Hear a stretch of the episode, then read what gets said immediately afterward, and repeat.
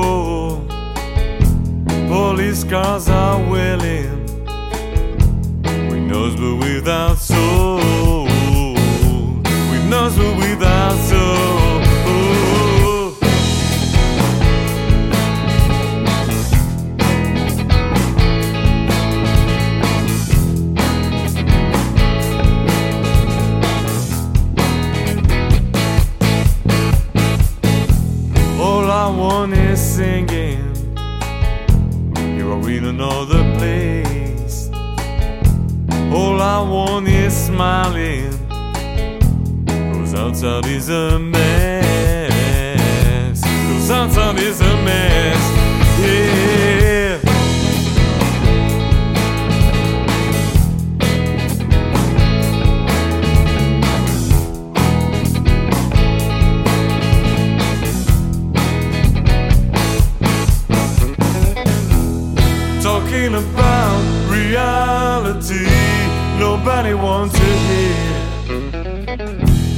Talking about reality, yes, I know what it is.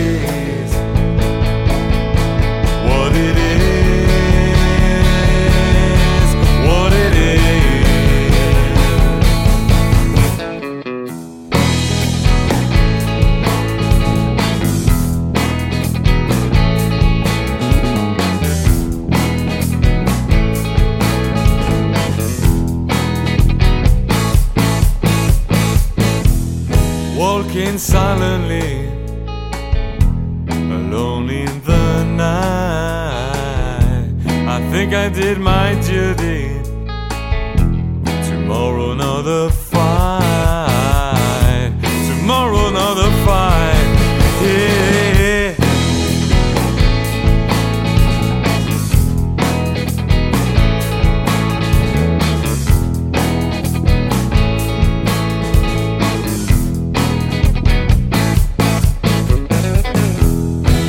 Talking about reality, nobody wants to hear. Talking about reality, yes, I know what it is. Talking about reality, nobody wants to hear. Talking about reality, yes, I know what it is.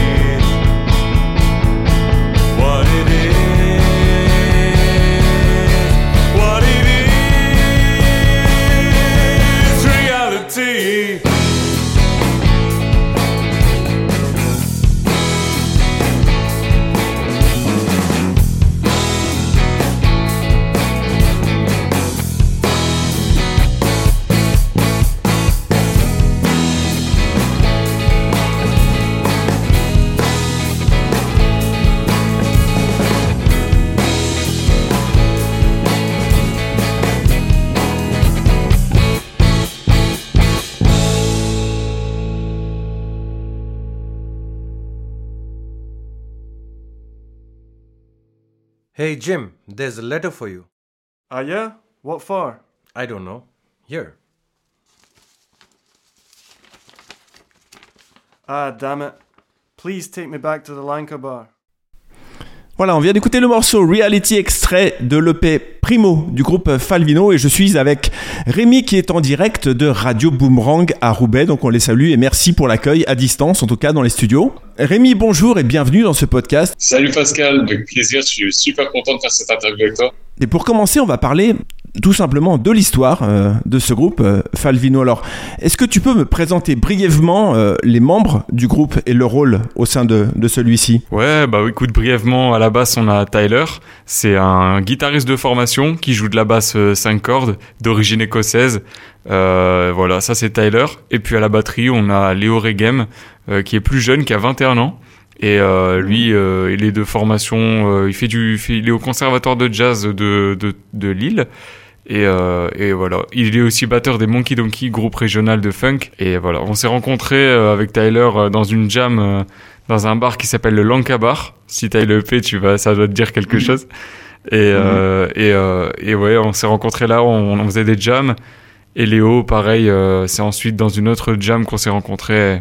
Et du coup, on a d'abord sympathisé, on va dire, musicalement va- avant de, avant de sympathiser humainement. Mais c'est venu par la suite, je te rassure. Et toi, tu es guitariste aussi, c'est ça? Ouais, moi je suis guitariste et chanteur. Et comment vous avez choisi votre style euh, musical?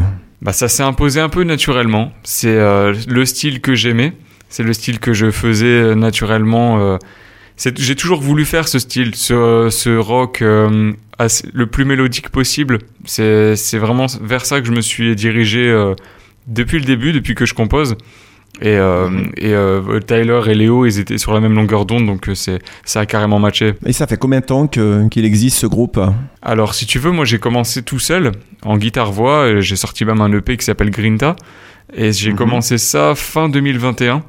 Et on a commencé à répéter en groupe, euh, euh, allez, euh, mi-fin début des 2022. Ça fait à peu près un an qu'on est qu'on existe. Moi, c'est un projet assez récent alors. Alors, quelles sont les, les principales influences musicales du groupe? Alors, je disais en introduction, vous avez un son assez rock, assez blues, mais est-ce que tout le monde a les mêmes influences ou, euh, ou c'est un peu un mélange des influences euh, de, de chacun? Moi, je dirais que globalement, on a les mêmes influences. Tu sais, on est tous influencés par un- une veine très rock. Euh, néanmoins, tu vois Léo qui est très influencé par les Red Hot Chili Peppers, par exemple. Tyler, c'est plus euh, les Queens of the Stone Age, euh, un truc un peu plus un peu plus gras, tu vois. Mhm. ou euh, les White Stripes, euh, peut-être les Black Keys. Et moi, ce sera plus du Jimi Hendrix ou du Stevie Ray Vaughan. un peu. D'accord. Et, et on retrouve ces, ces différentes influences dans, dans, dans vos morceaux alors? Bon, je pense, je pense que oui, carrément. On peut, on, on Mhm. peut les retrouver, on peut les identifier, on peut identifier un riff de guitare, euh, un moment la batterie et tout qui est simil- similaire un peu à celle des, des Red Hot ou. Ouais, ouais, ça transparaît. Franchement, euh, c'est sûr. Et toi, t'as baigné dans la musique depuis euh, longtemps? Ouais, j'ai écouté de la musique depuis que depuis que je suis né en fait. Et après, mes parents n'étaient pas musiciens, mais euh, mélomanes, ça oui. Ils écoutaient beaucoup de rock, euh, les Pixies, euh, ou alors de la, euh, franchement beaucoup de styles. Les, ouais, les Pixies, Otis Redding, euh, beaucoup les Beatles quand j'étais petit. C'était un peu mon Henry Dess euh, à moi quoi. C'était les Beatles. Ouais.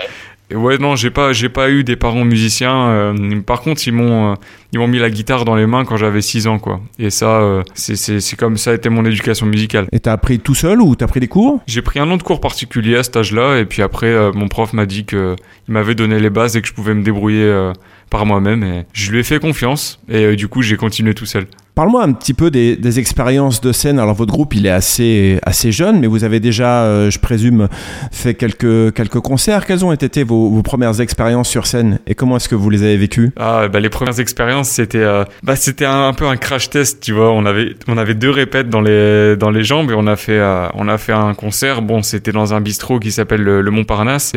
C'est, une ambiance bienveillante et c'est un bistrot. Donc, c'était notre premier concert en, en octobre 2022, si je dis pas de bêtises. Et comme je t'ai dit, on avait Mhm. que, on avait que deux répètes. Guitare, basse, batterie avec guitare acoustique folk, tu vois. Et puis Mhm. après, on a continué, on a fait, euh, un ou deux concerts par mois dans divers bars concerts euh, de Lille. Une ou deux belles, euh, belles scènes. On a fait le, le Blockout Festival dans le Nord. Euh, on a partagé la- l'affiche avec des groupes comme One More Slave, euh, les Scalogs, des groupes comme ça qui sont connus régionalement. On était vachement fiers Mhm. de ça. Et puis dernièrement, euh, on a eu euh, vraiment euh, un, un coup de, j'ai envie de dire un coup de chance parce que je, me, je pensais pas que ça arriverait aussi vite. On a fait la première partie de, de Lee Fields au Grand Mix de Tourcoing. Et ça, Mhm. pour le coup, c'est, ça a été incroyable. Une claque de voir ces, autant de gens qui étaient là pour, aussi bien pour, enfin, qui étaient là pour Lee Fields, mais on s'est retrouvés devant nous et c'était, euh, on s'y attend, en fait, on s'y attendait pas, on n'était pas, euh, pas préparé à ça. Mais c'était incroyable, on a vraiment kiffé, quoi. Ouais, j'imagine, ouais. Euh, on va parler maintenant, si tu veux bien, de, de la création, de la composition. Euh, Ouais. Quel était le premier morceau que vous avez composé tous ensemble? Alors, on n'en a pas composé tous ensemble, c'est ça aussi. C'est que c'est moi qui compose les, les morceaux en amont Mhm. et après je les soumets au groupe et puis euh, ils, ils mettent des arrangements dessus. En fait, euh, il y a un vrai travail de réarrangement des morceaux parce que moi quand j'arrive, c'est une maquette guitare-voix, tu vois. Et puis en Mhm. fait, les Léo, il va il va penser à une. Moi, j'ai en tête, j'ai déjà une batterie, tu vois. Mais lui, il pense complètement autre chose. Et en fait, il apporte des, quelque chose auquel je m'attendais pas. Et je trouve ça beau. En fait, je, je lui fais vachement confiance. Tyler, c'est pareil. Et lui, il a des idées euh, toujours euh, innombrables. Il est très créatif. Et du coup, la composition des morceaux, c'est ça. Moi, j'ai la, j'ai la base. Et puis eux, ils viennent euh, vraiment nourrir le morceau, quoi. Et euh, donc le, le, le, l'EP, euh, Primo, donc c'est toi qui l'as composé. Qu'est-ce qu'il nous raconte ce- cet album Le P Primo, bah, des, t'as des thèmes qui sont récurrents. C'est euh, la mise à nu des, des injustices. Euh, t'as, quoi? T'as un peu le, le fait euh, de toujours vouloir se surpasser. Les, le- les, les, un peu ceux qui donnent des leçons et tout ça, on n'aime pas trop. euh, on dénonce un petit peu ça. Et puis aussi des, des choses un peu plus joyeuses, des, des moments où on se rappelle des moments de l'enfance, un peu naïfs, sur Who's the Child notamment. Euh, Mhm. Donc ouais, c'est- c'est c'est très riche. Il n'y a pas euh, il y a pas un fil conducteur, un- une thématique euh, récurrente, mais ça traite un peu tout ça, des, des, des thématiques euh, de la vie qu'on peut rencontrer euh, assez ré- régulièrement. Et qu'est-ce qui différencie cet EP du, du premier que tu avais sorti en fait? Bah, le premier était très folk euh, et c'était vraiment Mhm. le l'EP que je voulais en, en mode en mode roots. Je savais très bien que ça allait être roots et, et c'était un peu j'ai pas envie je vais pas dire bâclé tu vois mais j'avais envie d'un truc rapide et de sortir un, quelque chose en mode euh, regardez euh, je suis je suis là je commence et euh, et là le l'EP primo on a pris beaucoup plus de temps pour le faire et on a on a essayé de de vraiment apporter le plus de choses possible de Mhm. on a doublé les doubler les guitares, de faire appel à d'autres d'autres musiciens sur l'album, euh, enfin toujours réarranger les morceaux. On a vraiment essayé de faire une et puis d'amener une, une pièce, que ce soit une pièce, en faire un, en faire un peu en, en mode euh, comme euh, par exemple Dark Side of the Moon de Pink Floyd. C'est un album qui s'écoute d'une traite. Tu parlais de, de Pink Floyd. Quels sont vraiment toi tes, tes groupes phares? Donc, tu, tu disais Pink Floyd, mais est-ce que tu as des, d'autres groupes qui t'influencent beaucoup dans ta manière de composer? Ouais, bah ouais, bah le Jimi Hendrix Experience notamment. Après, Mhm. euh, t'as les Doors, beaucoup que que, j'adore. Mais tout ça, c'est des, groupes de cette époque-là. Je peux en citer une vingtaine. Après, plus récemment, bah, Lee Fields notamment, c'est un, mec que écouté vraiment depuis que je suis, petit et, et j'a- j'adore. Et euh, ouais, Charles Bradley. Euh, j'adore Charles Bradley, un peu plus soul dans le registre. Et, euh, et puis d'autres groupes un peu plus post-punk, genre Shame, euh, Egyptian Blue qu'on a vu il y a pas longtemps en concert aussi. J'aime beaucoup leur façon de, de composer les morceaux. Alors tu vas pas forcément avoir de similitude parce que là je te parle de, de groupes qui font des morceaux qui durent 3-4 minutes et que nous il y a Mhm. jamais un morceau qui fait moins de 4 minutes 30 mais, euh, mais dans l'idée euh, et ça me parle beaucoup. Je pense que ça, ça se transparaît quand même un petit peu. Est-ce que tu es, exigeant dans ta manière euh, de composer? Sur quoi tu aimes bien mettre l'accent? Est-ce que ça va être plus sur une mélodie, sur un jeu de guitare, sur un texte? Euh, Qu'est-ce que qu'est-ce qui a l'importance finalement pour toi dans- quand tu composes un morceau? Ouais, c'est la, la globalité, c'est le groove que, que le morceau va dégager. Il y a, il y a, je mets pas un truc en priorité. Il faut que tout soit euh, au, au max, tout soit euh, carré, qu'il n'y ait, rien qui, où je me dise bon c'est moyen, mais bon dans l'ensemble ça va. Je veux vraiment que Mhm. tout soit euh, cohérent. Sinon j'abandonne le morceau. En fait j'ai j'ai la chance d'avoir souvent des, des nouvelles idées de composition. Et en fait le morceau quand j'ai l'idée, entre le moment où j'ai l'idée et le moment où je le soumets au groupe, il se passe jamais moins de 4-5 mois quoi. Il y a le- Mhm. entre ce moment-là et le moment où je le soumets au groupe, ben je le je le joue, je le rejoue, je le re-rejoue chez moi, je chante, je tente des des arrangements, euh, j'imagine des trucs, je le retravaille, j'apporte des, des variations et puis euh, Le moment où je me dis bon là il est accompli, euh, maintenant on va voir ce qu'ils vont m'apporter en plus, et ben là je le soumets au groupe. Et le retour, il est toujours positif des membres du groupe ou parfois ça matche pas Ça arrive? Pour l'instant c'est pas encore arrivé. Et- t'as un moment propice pour composer aussi? Ou ça vient comme ça en fait? Il n'y a pas de, il y a pas de règle. Bah franchement non, il y en a pas spécialement non, ça peut arriver à n'importe quel moment de la journée, même euh, même la nuit ça peut arriver. Même des fois je, je fais complètement autre chose et puis euh, et puis il y a quelque chose qui me qui me vient dans la tête. Ça, même des fois en écoutant de la musique ça peut arriver. Et donc euh, non, il n'y a pas de spécialement de moment. Euh, écoute Rémi, si tu veux bien, on va écouter un deuxième titre de cette EP. Le morceau s'appelle Nothing Is Mine et on se retrouve ben, juste après pour en parler.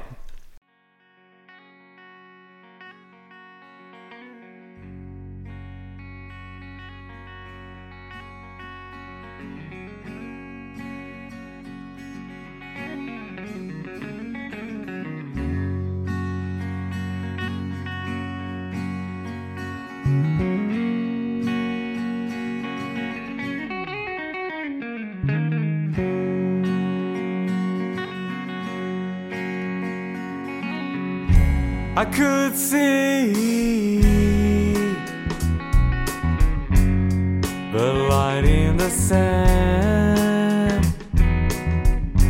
I could hear that sweet voice around. Nothing certain. Nothing is right. If I think about it, mine.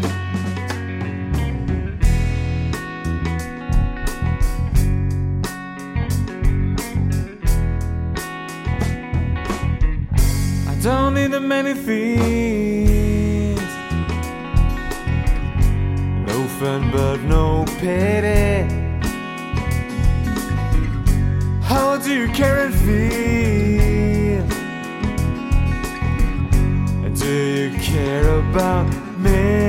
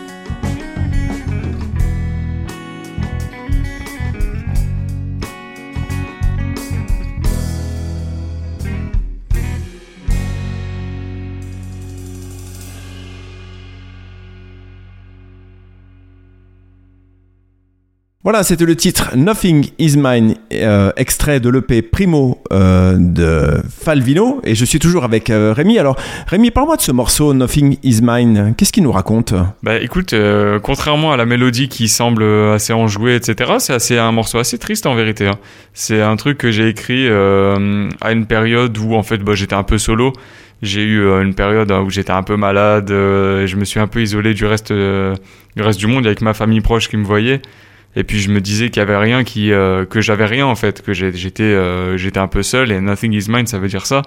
Et que peu importe ce qui pouvait se passer à côté, il y avait, il y avait quand même ce truc-là qui était en moi. Et même je savais que c'était temporaire, que j'allais en ressortir. À ce moment-là, c'est ce que je ressens, c'est ce que je ressentais, ouais. Ok, un morceau assez personnel alors. Ouais, carrément. Il y a toujours du personnel dans tous les morceaux. Ouais, Il y a une part d'autobiographie dans tes morceaux?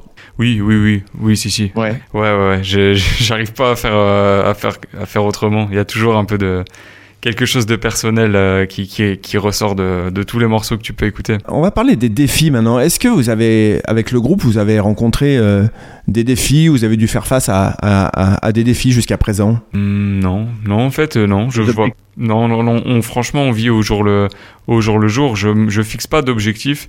Moi, tous les jours, je me, je me, je me fixe des, des objectifs en mode, euh, il faut que je contacte telle personne, telle personne, telle personne, et advienne que pourra. Je me dis pas euh, objectif. euh, on joue euh, à l'aéronef euh, en fin d'année. Enfin, c'est ce que je veux, je sais ce qu'on veut. Et je pense qu'on est parti, euh, on est bien parti pour. On se met pas une épée de Damoclès au-dessus de la tête, quoi. Euh, quels, Ouais. sont, quels sont les projets futurs du groupe en termes de, de concerts Il y a déjà des dates qui, qui sont prévues, peut-être sur la fin d'année ou sur 2024 Est-ce qu'il y a déjà des choses qui, qui se préparent? Ouais, 2024, on va jouer dans des, des bons bars concerts de Lille. On va jouer au Relax le 25 janvier, euh, le 29 février à la, à la Griffe. Et le 22 mars, ce sera au cirque. Et puis après, on a une belle date à la Bulle Café euh, à Lille le 25 avril. C'est pour l'instant de notre plus belle date, entre guillemets, parce que c'est une, c'est une salle assez connue de, de la région. Et, Mhm. euh, et euh, j'aimerais bien qu'on ait d'autres, euh, d'autres belles nouvelles qui arrivent. J'essaie de, me- de me placer sur des premières parties dans des, dans des salles de concert. Est-ce qu'il y a une grosse, une grosse scène musicale aussi dans le Nord? Parce que j'avoue que je connais pas très bien. Moi, je suis basé en Haute-Savoie, donc est-ce qu'il y a, il y a une, grosse, une grosse scène locale? Ouais, ouais, t'as, t'as, t'as énormément de groupes, bien sûr. T'en as un paquet, t'en as beaucoup de talentueux et qui sont méconnus. euh, moi, j'ai l'impression que les, les groupes, euh, leur problème, c'est pas la- leur talent, parce que souvent, ils ont beaucoup de talent, mais c'est plus dans leur, dans leur organisation et dans leur, euh, leur ponctualité, leur, euh, leur fiabilité. C'est, le, pour Mhm. moi le, le plus gros des problèmes. Mais, euh, mais sinon, ouais, niveau au nord, on a une belle scène. T'as des, des groupes comme euh, Yas Body, les Monkey Donkey, Camescope, c'est, c'est du lourd. Donc euh, il faut suivre ça de près. Et en plus de ça, on a la chance d'avoir beaucoup de belles salles de concert chez nous. euh, et de, de, de SMAC qui, qui soutiennent les artistes et des, des autres salles qui sont pas des SMAC mais qui soutiennent les artistes et qui sont à mon sens pas assez aidées par, par notre gouvernement, notamment la cave aux poètes que je soutiens qui très récemment euh, a annoncé qu'ils allaient arrêter leur programmation et pour le mois de pour le premier trimestre par manque de moyens et c'est un gros coup de c'est c'est que- je, je parle de ça parce que c'est quand même quelque chose d'important euh, ils, ils sont euh, limite de, de du dépôt de bilan en gros euh, alors que c'était un, un gros porte-parole de la musique indépendante et, la, et, de la, et de la musique en général dans le nord quoi Mais on a le même problème aussi dans d'autres salles euh, en Haute-Savoie aussi. hein, ce, que, ce, que, ce, Ouais. dont, ce dont tu me parles, oui, ça fait écho à un article que j'ai vu récemment dans une salle à Annecy qui s'appelle le Brise-Glace qui est confronté aux mêmes problématiques aussi. Donc, euh, on va parler du, du public aussi avec les concerts que vous avez déjà eu l'occasion de, de faire. Comment il réagit votre public à votre musique euh, quand il vient vous découvrir euh, sur scène? Bah, ils, ils- on les voit ils sourient ils sont contents ils, euh, ils voient que qu'on kiffe en fait et euh, puis ça, ils bougent la tête ils sourient et de temps en temps ils captent les refrains. Ça c'est incroyable quand t'as des nouvelles personnes Mhm. qui captent les refrains qui chantent avec toi. Et euh, ouais on a souvent on a un très bon contact avec le public. Généralement ça ça se passe bien euh, puis ils voient qu'on est accessible on est tranquille. Après on parle avec eux. Et euh, ouais, c'est c'est- c'est super. Il y a toujours des bonnes ambiances. Est-ce que vous arrivez déjà à avoir des retours sur, sur l'EP ou c'est peut-être un peu trop tôt euh? Non, on a eu quelques retours sur l'EP. Euh, ce qui ressort, c'est que vraiment, on a fait un grand pas en avant par rapport à notre premier EP et, euh, et que euh, les morceaux sont, sont catchy, on, en- on- ils restent dans la tête Et euh, c'est c'est ça qui en ressort, que c'est des, c'est des mélodies sympas qui, qui donnent le smile, quoi. Qui sont, c'est des, c'est des bonnes, euh, des bonnes ondes. Euh, quel conseil est-ce que vous donneriez à, à d'autres groupes de musique qui, qui aujourd'hui débutent, qui ont envie de, de faire de la musique comme vous, de se produire et de, est-ce que, est-ce que tu aurais des conseils à donner? Ouais, ouais, j'aurais, j'aurais des conseils à donner. Après, je suis, je suis pas encore, euh, j'ai pas encore vraiment la légitimité de donner des conseils, mais bon, ça fait toujours plaisir. Et euh, bah, ce que je pourrais leur dire, c'est d'être, euh, d'être acharné sur tout ce qui est autre que la musique, sur tout ce qui est, euh, tout ce qui englobe la musique, le démarchage, le, le se renseigner, connaître son sujet, tout, tout ce qui est périphérique à la musique, faut être acharné là-dessus. Et tout ce qui est dans la musique, ça doit être le relâchement, c'est le kiff, c'est ça. Et ça, ça, ça donne l'énergie pour euh, pour faire tout en fait. C'est on, on- si on est, on kiffe ce qu'on fait, pour moi, il y a pas de limite à, à ce qu'on peut accomplir. Est-ce que leçon aussi que vous avez apprise en, en chemin et que vous souhaiteriez partager avec d'autres musiciens? Une chose importante à retenir? Euh, ouais, de pas se de pas se vendre, de de faire ce qu'on aime, parce que des conseils et des et des euh, de personnes qui ont tout vécu, on va en recevoir. Mais si on les écoute, on va recevoir d'autres conseils d'autres personnes qui ont tout vécu et, et en fait on perd notre identité. Donc jamais écouter ce que les autres euh, disent. Faut faut faire ce qu'on aime. Mais c'est vrai que ça prend du temps, j'imagine aussi pour toi de créer euh, ben, ce, un réseau. En fait, faut que tu te crées aussi un petit réseau pour euh, te faire connaître, arriver à démarcher le- les salles de spectacle. Ça prend du temps tout ça. Ouais, carrément. Bah, c'est pour ça que j'ai arrêté mon boulot. Avant, j'étais, euh, je travaillais, j'étais ouvrier du bâtiment et je faisais ça en même temps et c'était pas possible. Donc, euh, j'ai décidé de d'arrêter complètement pour me, me consacrer à 100% à la musique. Donc, euh, je suis le- Mhm. à, à l'heure actuelle, je suis le manager, booker, euh, directeur artistique, euh, tout sauf euh, enregistreur et et euh, Compositeur, compositeur. Tu vois, j'oublie même de le dire. De, tu vois. c'est la base. Voilà, Ouais. voilà, c'est ça. Donc oui, je me, ça demande du temps et, et de l'organisation parce que quand tu démarches des groupes, euh, des, des salles, ils, ils répondent jamais. Donc il faut, il faut savoir qui tu as démarché et les relancer, euh, comment, à quelle heure, machin, tu dois tout noter. Donc euh, Ouais. et puis se renseigner sur les, tout l'écosystème, assister à des conférences, euh, bouger, ne pas avoir peur de faire des centaines de kilomètres pour aller voir des Ouais. concerts dans d'autres salles, pour essayer de choper un programmateur. C'est Mhm. moi, c'est ce que j'essaie de faire et euh, c'est comme ça qu'on a réussi à faire la première partie du, de l'e-Fields et c'est comme ça que j'espère on pourra faire d'autres premières parties cette année et qu'on essaiera de, de franchir ces, un palier, continuer à grandir. C'est très important euh, tout, tout ce qui est autour de la musique. Exactement. Et puis ce qu'il y a aussi autour de la musique, c'est, on n'en a pas parlé, mais c'est la vidéo. J'ai vu que vous aviez aussi euh, une chaîne YouTube. Il y a des clips qui tournent aussi, des images de, de concerts. C'est ça? Ouais, Ouais. ouais. Super bien fait ces clips aussi. C'est un, c'est, c'est un moyen aussi important de se faire connaître euh, la vidéo aujourd'hui pour un groupe. Mais carrément, surtout, euh, j'en parlais tout à l'heure avec un ami à moi. Carrément, à l'heure actuelle, euh, tout va, tout va super vite, tout doit être euh, instantané, tout doit péter aux yeux, sinon les, les gens euh, swipe up et tu passes à la suite. Donc euh, en gros, euh, là le, le clip, c'est c'est c'est la, la meilleure vitrine qu'on pouvait avoir. Même si même je- des fois j'insiste à des, des conférences de programmateurs qui disent le clip c'est pas le plus important, l'important c'est les vidéos live et compagnie. Mais le public, Mhm. pour le public, le clip c'est c'est primordial. Et on a réussi à avoir une bonne, euh, de très bons retours sur ce clip et qui a été fait par mon mon, euh, mon ami euh, que je considère comme un frère qui s'appelle euh, Lucas et son nom c'est Jockey, son nom de, de clipmaker et il a fait un super taf et, et ouais le, le clip euh, nous a vachement aidé. Je pense que ça nous a donné une crédibilité aussi pour euh, pour choper des, des belles dates. Et avant de conclure, est-ce que euh, il y a un morceau euh, auquel tu serais particulièrement euh, attaché de ceux que tu as composés Lankabar, je dirais. Lankabar, c'est mon préféré. C'est Mhm. c'est celui que j'ai, c'est celui que je préfère. C'est dans le, c'est dans le, le- musicalement, c'est celui que je préfère.